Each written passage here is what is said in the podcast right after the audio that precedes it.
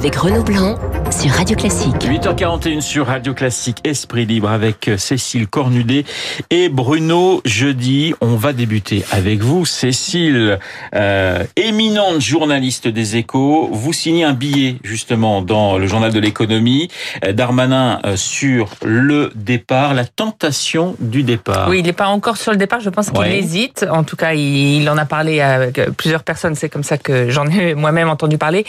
Euh, il n'est pas très bien là, euh, euh, Gérald Darmanin, dans le dispositif. Il a compris, il est très ambitieux, on sait, il a compris qu'il serait jamais dans le cœur de la Macronie. On, il rêvait quand même euh, du ministère de l'Intérieur, ça a été donné à Castaner. Il voit bien que l'Élysée dit souvent des choses gentilles sur lui, mais qu'il pèse assez peu.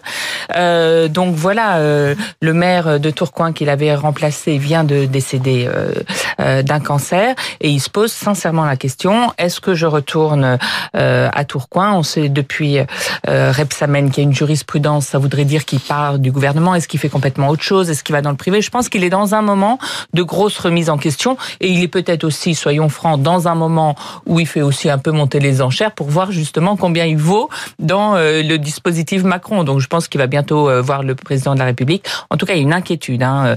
Euh, ça tomberait très très mal pour Emmanuel Macron que ça se passe en ce moment-là. C'est quand même un, un poids lourd du gouvernement. Son départ, ça serait si- s'il part, ça serait de quoi? Dans quelques jours? Ce serait, euh, oui, dans quelques semaines, le temps de, semaines. pour partir, euh, pour euh, re- reconquérir euh, Tourcoing et euh, pour faire quelque chose. Alors, le maire était malade depuis, euh, évidemment, depuis plusieurs semaines, et donc ça fait plusieurs semaines qu'en réalité il se pose, euh, il se pose la question. Donc, euh, donc voilà. Maintenant, elle est, elle est publique. Je pense que euh, Emmanuel Macron et Édouard Philippe sont prêts à beaucoup pour le garder dans le dispositif. Bruno, ça serait un coup euh, très dur pour euh, la Macronie, euh, euh, ce départ de, de, de Darmanin ou pas? Peut-être pas pour les, les, les proches d'Emmanuel Macron, mais pour le chef de l'État. Bah, c'est retenez-moi ou je fais un malheur. Hein. J'ai l'impression, euh, Gérald Darmanin, euh, il aime bien être un peu au centre du jeu. Là, c'est vrai qu'il l'est pas trop. Hein. Euh, il est, il est contesté, y compris aussi par les marcheurs. Hein. Il s'est un peu planqué pendant le pendant le début de ce de ce mouvement. Moi, j'ai toujours été un peu dubitatif sur le rôle exact de Gérald Darmanin. On le considère comme un poids lourd, mais en même temps, il n'est pas toujours là quand le président a, a besoin d'avoir du monde sur le pont. Il sert beaucoup sa carrière et ses ambitions, euh, ses ambitions personnelles. Je sais pas comment ça se terminera. Cécile a plus d'informations que moi. On a déjà connu cette situation. François Rebsamen était parti lorsque le maire de Dijon était mort il y a quelques années. Il avait quitté le, le gouvernement Oui. pour euh, sa ville. Ça, ça peut arriver. Et, et, et s'agissant de Tourcoing, euh, Gérald Darmanin, de toute façon, n'a pas caché que pour les prochaines municipales, il voulait repartir. Là, c'est remplacé, j'allais dire, terminer le mandat, euh, le mandat actuel. Peut-être qu'il sera euh, obligé de le, euh, de le faire. Mais c'est vrai. Il y a eu la même histoire avec Gérard Collomb. Quand un ministre choisit sa ville plutôt que le plutôt que son portefeuille, euh, fût un, un portefeuille très un important, c'est pas un bon signe pour l'exécutif et pour le président euh, en particulier. Darmanin, il a toujours l'oreille euh, à l'écoute d'un certain Nicolas Sarkozy. Euh, oui, tout à fait. Et c'est- c'est c'est de ça que j'allais vous parler, de Xavier Bertrand. Ouais. Or, aujourd'hui, on voit bien que dans le, euh, les coulisses de 2022, de la prochaine présidentielle, Xavier Bertrand a envie de, de jouer un rôle. Donc, si jamais Gérald Darmanin s'en va, ça pourra aussi vouloir dire je crois plus en Emmanuel Macron, je crois en Xavier Bertrand, d'autant que c'est le Nord, il se replierait sur le Nord. Bon, donc ce serait une autre histoire qui s'écrirait. C'est pour ça que l'enjeu est quand même très important pour le président de la République. Mais au-delà de. Gérald Darmanin, c'est aussi la Macronie de droite, entre guillemets, par- pardonnez-moi ce, ce néologisme, qui s'interroge. Hein, parce qu'il y a des députés qui aujourd'hui trouvent que dans leur réorganisation d'En Marche, c'est toujours pareil, c'est le- la, la petite bande des Strauss-Caniens qui trustent tous les postes, et euh, les gens venus de la droite qui se trouvent un peu, euh, euh, sinon maltraités, en tous les cas pas, euh, euh, pas mis au même niveau que les autres. Donc il y a quand même ce, ce vent de contestation interne, tout ça sur des relations entre le président et le Premier ministre qui reste un peu mystérieux. On ne sait pas exactement quel est l'état de leur relation. Officiellement, tout va bien, mais en fait, on, sait que c'est pas si euh, euh, rose que ça. Cécile. D'autant qu'il y a un- une question sur est-ce qu'on continue à réformer ou pas? Est-ce que euh, tout ce qui a été lancé, les retraites, la fonction publique, va aller jusqu'au bout? Est-ce que le grand débat n'est pas en train de mettre tout ça à terre? La droite est très attachée, à, la droite de la Macronie est très attachée à ça. Les vœux du président euh, le 31 décembre les ont rassurés, mais depuis quelques jours, il y a une autre petite musique euh, qu'on entend, qui est que en réalité, dans les coulisses, Emmanuel Macron aurait dit euh, on arrête tout et, on verra ce qui sort du grand débat et on reconstruira vraiment quelque chose de complètement nouveau derrière. Donc Gérald Darmanin, par exemple, il, a, il est le ministre des comptes publics. Les comptes sont en dessous des 3% de PIB. Qu'est-ce qui se passe après le grand débat? Est-ce qu'on va pas avoir une inflation de mesures pouvoir d'achat euh, ou fiscales qui vont faire déraper le déficit? Est-ce qu'il veut être le ministre qui entérinera ça? C'est pas évident. Et il y a toute une réflexion de la droite de la Macronie sur est-ce qu'on continue à réformer ou pas? Et depuis quelques jours, ils ont un peu le moral dans les chaussettes. Ils ont l'impression que c'est stop au quinquennat. Alors Emmanuel Macron était dans la Drôme après l'heure, après le, le Lot. On voit quand même que petit à petit, il y a des noms qui apparaissent. Le référendum, on a bien compris qu'hier, hein, c'est pas la panacée d'Ixit Emmanuel Macron. Euh, ça, c'est un premier point. Euh, L'ISF, on n'y touchera pas. Euh, autre point, le glyphosate. Et on écoutera la réaction de Yannick Jadot, très en colère. Et voilà. Donc, petit à petit, on a l'impression que Emmanuel Macron, qui est plutôt bon dans ses débats, bah, il est en train de mettre quand même des limites à ce que pourraient imaginer euh, les Gilets jaunes et les Français d'une manière générale avec ce débat. Oui, il justifie beaucoup quand même euh, ce qu'il a fait. Il, alors je pense que il, il, pense que les gens euh, veulent de lui un parler vrai. Donc il y a aussi ce, ce, côté, je vous parle franchement, euh, je mets tout sur la table, etc. Mais c'est vrai qu'il est en train de fermer des portes. Il a dit non à la dissolution aussi, qui était une revendication de, de pas mal de gens. donc voilà, il est en train quand même de d'avancer dans le débat, en cadrant un petit peu le débat. Mais ce qu'il peut vouloir dire aussi, c'est que les portes qu'il ferme, ça veut dire que peut-être que toutes les autres sont ouvertes. Donc euh, euh, voilà, on sent qu'il est attaché à certaines choses, l'ISF, euh, des choses comme ça, et le, le référendum d'initiative citoyenne. Mais bon, tout, tout le reste a l'air d'être sur la table.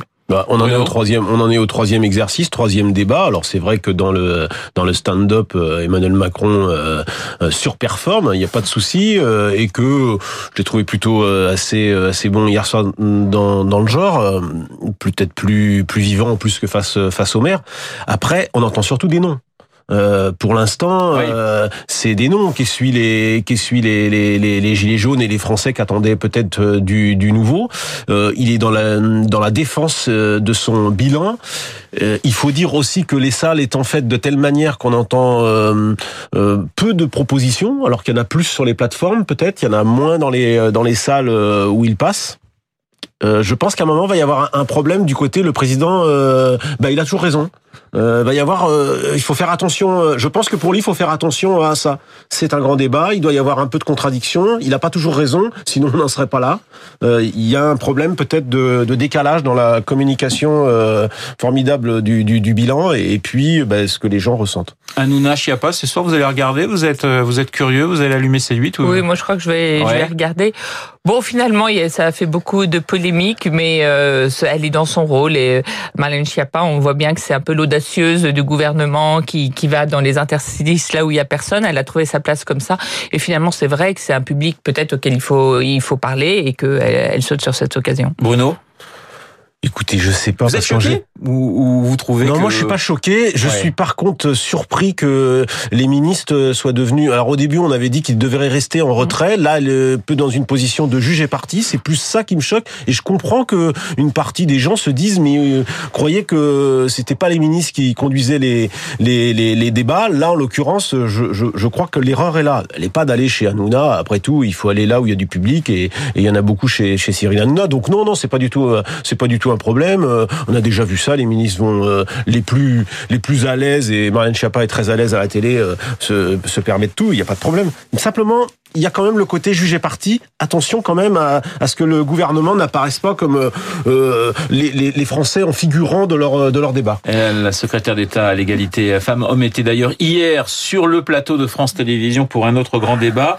Rachida Dati également. On l'écoute. Elle était ce matin sur France Info. Par exemple, hier, on a deux membres du gouvernement. On était là à dire oui, euh, ce grand débat. Et cette crise a eu une vertu, c'est que ça oblige à de la clarté, ça oblige à regarder, ça oblige à entendre. Hier, les deux membres du gouvernement disaient oui, c'est bien ce grand débat, oui, c'est bien, oui, on est content. J'avais l'impression d'entendre plutôt une homélie que des membres du gouvernement qui, effectivement, pouvaient dire on a entendu ça, on a vu ça. Voilà notre vision de la société. C'était euh, cliquer, dites-nous ce que vous en pensez, puis on verra plus tard. Laurent Berger également était invité hein, sur France Télévisions et il réagit ce matin sur Europe. L'important, c'est qu'on se dise comment tout cela va finir et À quelle fin. place va alors être faite aux partenaires sociaux, aux organisations syndicales, aux associations. C'est pour ça que j'en appelle à un Grenelle du pouvoir de vivre. Un grand débat, c'est très utile. Ah non, non, moi je crois que la démocratie citoyenne, c'est très important, que la démocratie politique euh, représentative, c'est très important aussi, mais qu'au milieu, il y a aussi une démocratie sociale avec des corps intermédiaires qui ont des solutions. C'est le cas de la CFDT. Alors voilà, effectivement, il défend les corps intermédiaires. Hier sur le plateau, d'ailleurs, tellement tout le monde défendait son petit précaré. Euh, C'était pas franchement un débat. Il y avait aussi des, des, des, des gilets jaunes qui étaient euh, pas toujours sur le sur le même euh, sur la même longueur d'onde. Je vous propose justement d'écouter cet échange entre eh bien celle qui va conduire la liste des gilets jaunes et puis une autre gilet jaune. On écoute. J'ai rencontré Madame Chiappa dans une rencontre au début du mouvement qui me semblait importante parce que moi je suis toujours dans la communication, pas dans l'inverse. Ah, moi, je suis toujours dans la Deuxièmement, communication. deuxièmement, Madame, je n'ai pas créé de parti en mon nom. J'ai été si. élue tête de liste. Vous avez même eu le culot d'appeler votre parti le RIC. Vous avez, citoyenne, avez un Madame. directeur de campagne qui a pas su aller chercher un donc, donc le RIC. Bah, Eh, c'est merveilleux, le Il va RIC. coûter combien de pour sortir RIC. une, une connerie pareille Voilà, échange assez musclé entre Ingrid Levavasseur qui va conduire la liste des gilets jaunes et une autre gilet jaune, je crois qu'elle s'appelait euh, Madame Libérale. Euh, vous y croyez à ces listes euh, créditées de 13% d'après un, sondage Elab D'abord, autre question, est-ce qu'il y aura plusieurs listes ou est-ce qu'elles vont euh, disparaître pour vous au, au- au fil des, des semaines? Bruno?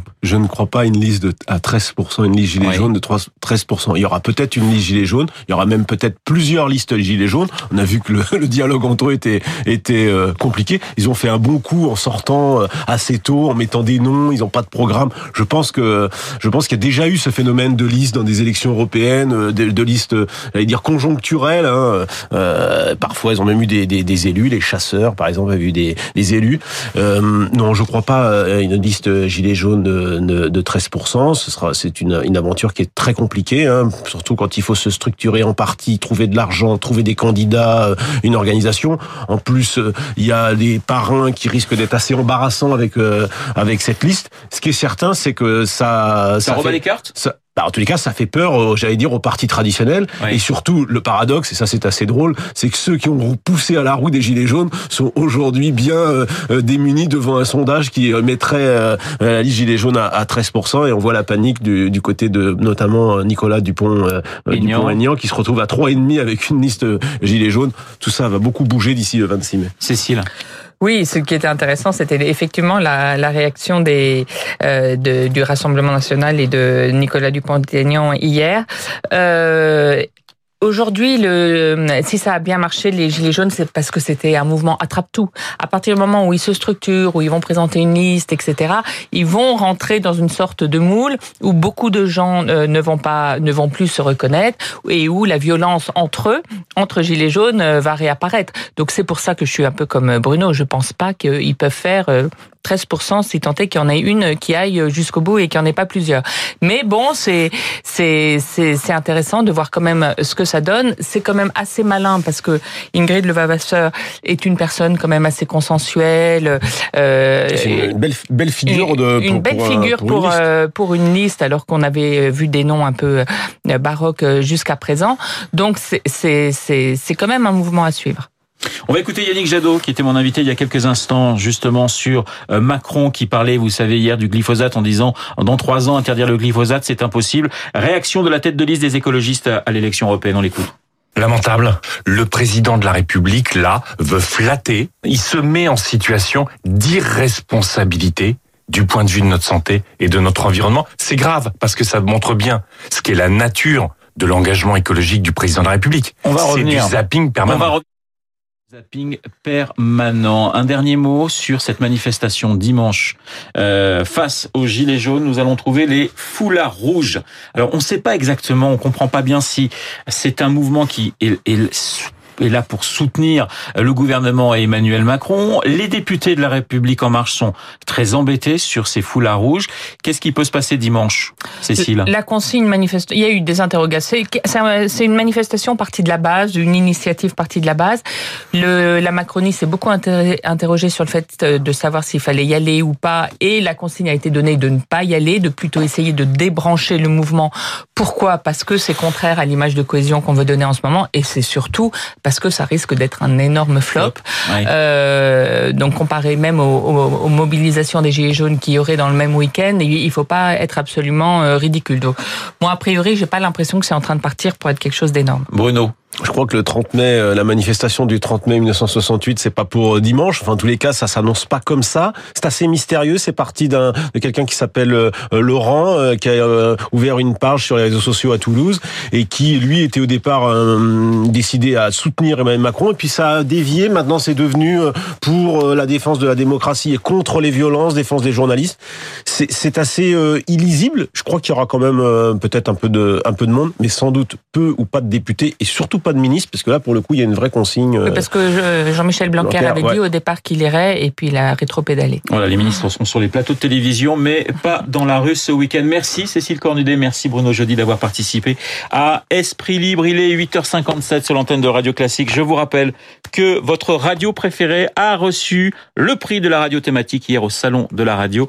Merci, merci de vos encouragements et nous continuerons toujours à faire le mieux possible et à faire une radio de qualité. Dans un instant, merci, merci. euh, Je, je le prends pour toute la rédaction et pour toute l'équipe, toutes les équipes de Radio Classique. 8h57 dans un instant la météo.